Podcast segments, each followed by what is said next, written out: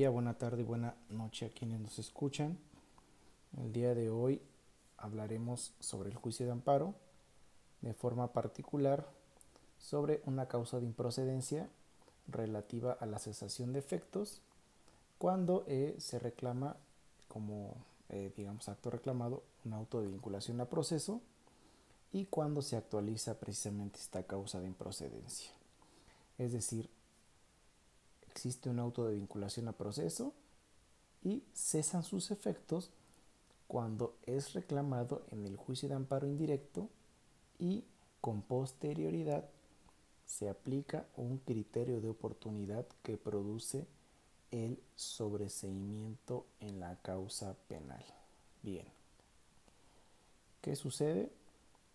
En los hechos, una persona promovió un juicio de amparo indirecto en el que reclamó el auto de vinculación a proceso, que pesa en su contra por el delito de deserción y la inconstitucionalidad del artículo 269, fracción quinta del Código de Justicia Militar.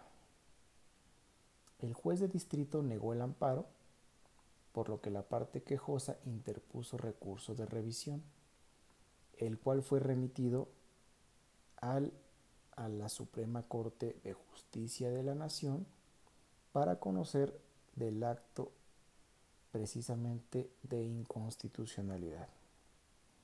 Durante la tramitación del recurso, el Ministerio Público aplicó un criterio de oportunidad en el procedimiento ordinario y como consecuencia el juez de control decretó el sobreseimiento en la causa penal instruida en su contra.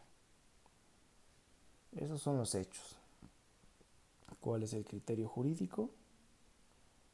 El criterio jurídico es que, o bueno, lo que dijo la Corte, es que precisamente cuando una persona reclama en un amparo indirecto el auto de vinculación a proceso que pesa en su contra y con posterioridad el Ministerio Público aplica un criterio de oportunidad en el proceso que produce el sobreseguimiento en la causa penal, ello implica que desaparezcan de forma definitiva los efectos del acto reclamado, por lo que una persona regresa a la situación jurídica anterior a la violación del acto que reclamó, lo que genera que se actualice la causa de improcedencia de cesación de efectos.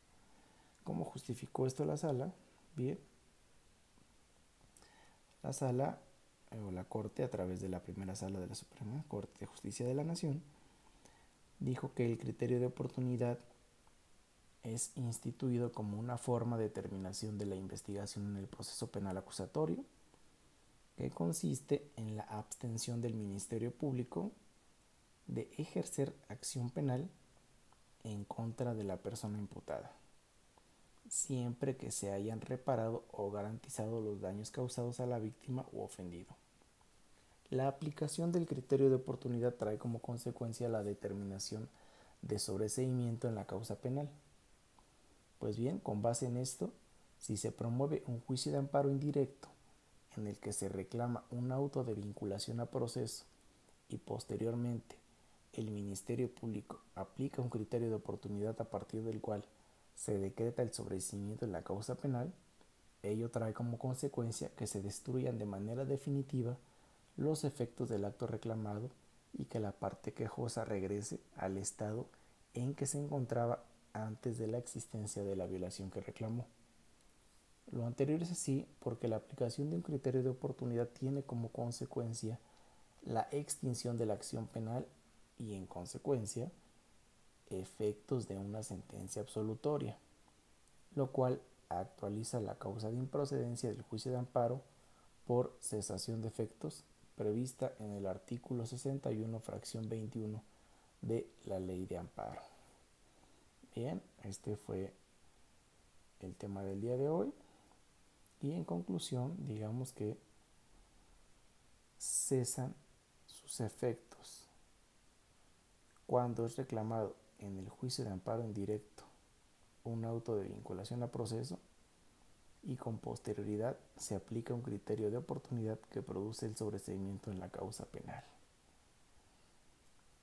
Bien, este criterio es relativamente novedoso o muy novedoso, pues es una jurisprudencia que ya puede leerse, que fue publicada el 17 de marzo del 2023 y es de la primera sala y la pueden ubicar con el número de registro digital 2026-147.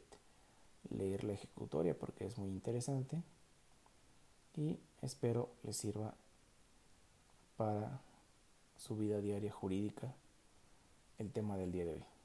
Muchas gracias, no olviden buscarnos en nuestras distintas plataformas de streaming y en nuestras redes sociales, Realidades Jurídicas, en todas las redes sociales. Gracias. Nos vemos el próximo jueves con otro tema más. Hasta luego.